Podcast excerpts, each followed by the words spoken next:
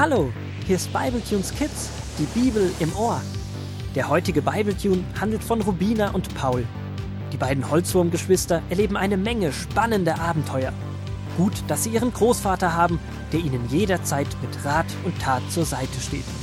So auch heute, so auch heute.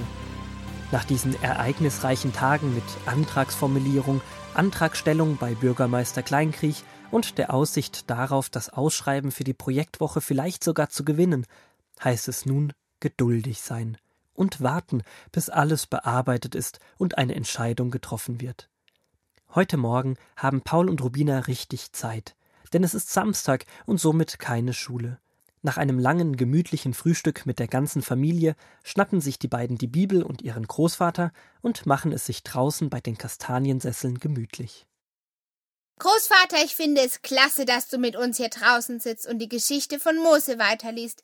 Ich bin echt gespannt zu erfahren, wie es weitergeht. Geht er gemeinsam mit Aaron zum Pharao? Wie reagiert der? Bevor wir anfangen zu lesen, müssen wir uns aber noch mit Pups eincremen. Nicht, dass wir nachher aussehen wie Holzwurmtomaten. Gut, dass du daran gedacht hast, Paul. Rubina, so lange kannst du es bestimmt noch aushalten, oder? Dein Bruder hat ganz recht, die Sonne ist schon wieder ziemlich heiß. Ich ziehe meinen Kastaniensessel, glaube ich, auch ein wenig in den Schatten. Da liest es sich doch viel gemütlicher. Dann schnell her mit der Pupscreme, drauf auf meine wunderschöne Haut und ab mit Großvater in den Schatten, damit wir endlich anfangen können. Ich platze fast vor Neugier. Das stelle ich mir aber lustig vor. Eine aufgeplatzte tomatenrote Holzwurmschwester.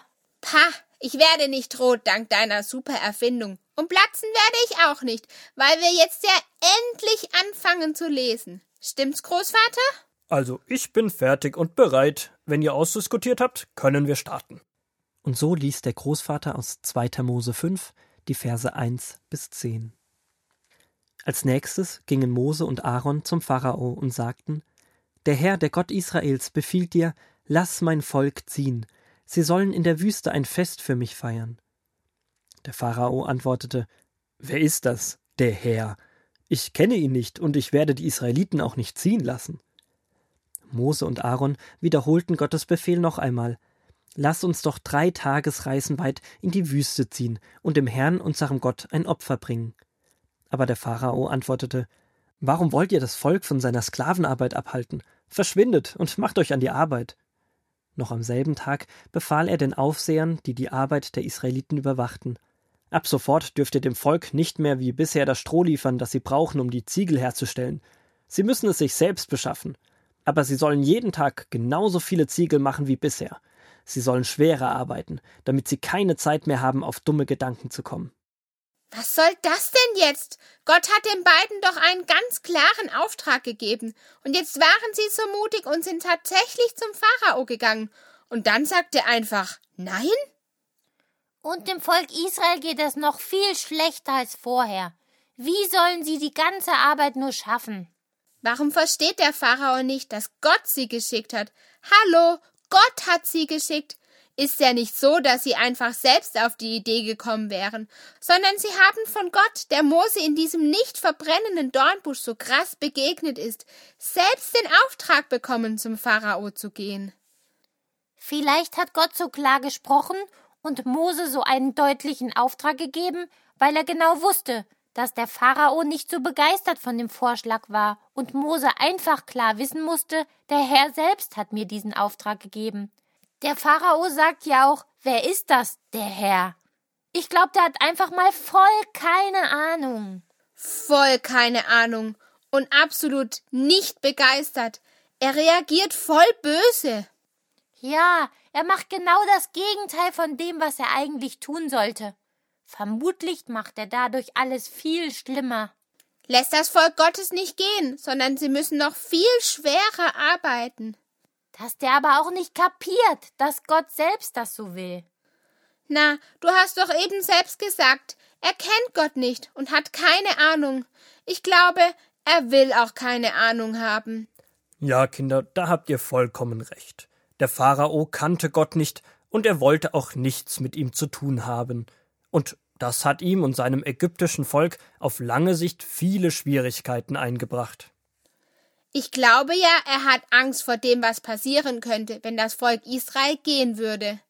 Und vermutlich wollte er auch einfach seine Macht demontieren. Du meinst seine Macht denontieren. Ihr meint sicher, dass der Pharao seine Macht demonstrieren wollte, dass er allen zeigen wollte, ich habe hier das Sagen, und keiner kann etwas tun, wenn ich dagegen bin. Ich alleine entscheide und alle und alles muss sich mir unterordnen. So macht er sich aber voll selbst zu Gott. Ich verstehe nicht, wie man denn nicht an Gott glauben kann. Man kann doch an so vielen Stellen sehen und erleben, dass es Gott wirklich gibt. Schon alleine, wenn ich mir die Natur anschaue, wie schön das alles gemacht ist, oder wie unterschiedlich wir Holzwürmer alle aussehen, und dann gibt es ja noch viele andere Tiere und dann auch noch die Menschen. Für mich ist klar, nur Gott kann so eine Unterschiedlichkeit und Vielfalt schaffen. Hat der Pharao da nicht drüber nachgedacht? Der Pharao wollte nicht glauben.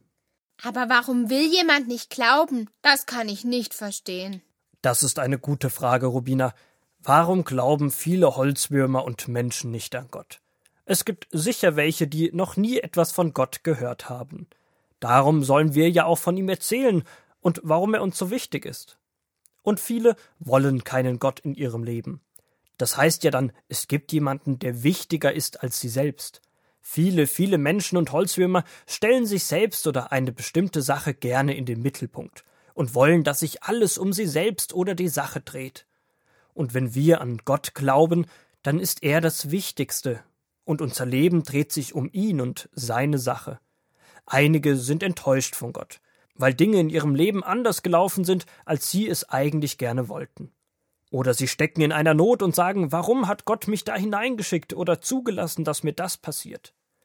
Manchmal sind es aber unsere eigenen Entscheidungen, die uns in diese Lage bringen. Und ja, dann gibt es Dinge, die verstehen wir wirklich nicht. Und da ist es dann schwer, an Gott zu glauben.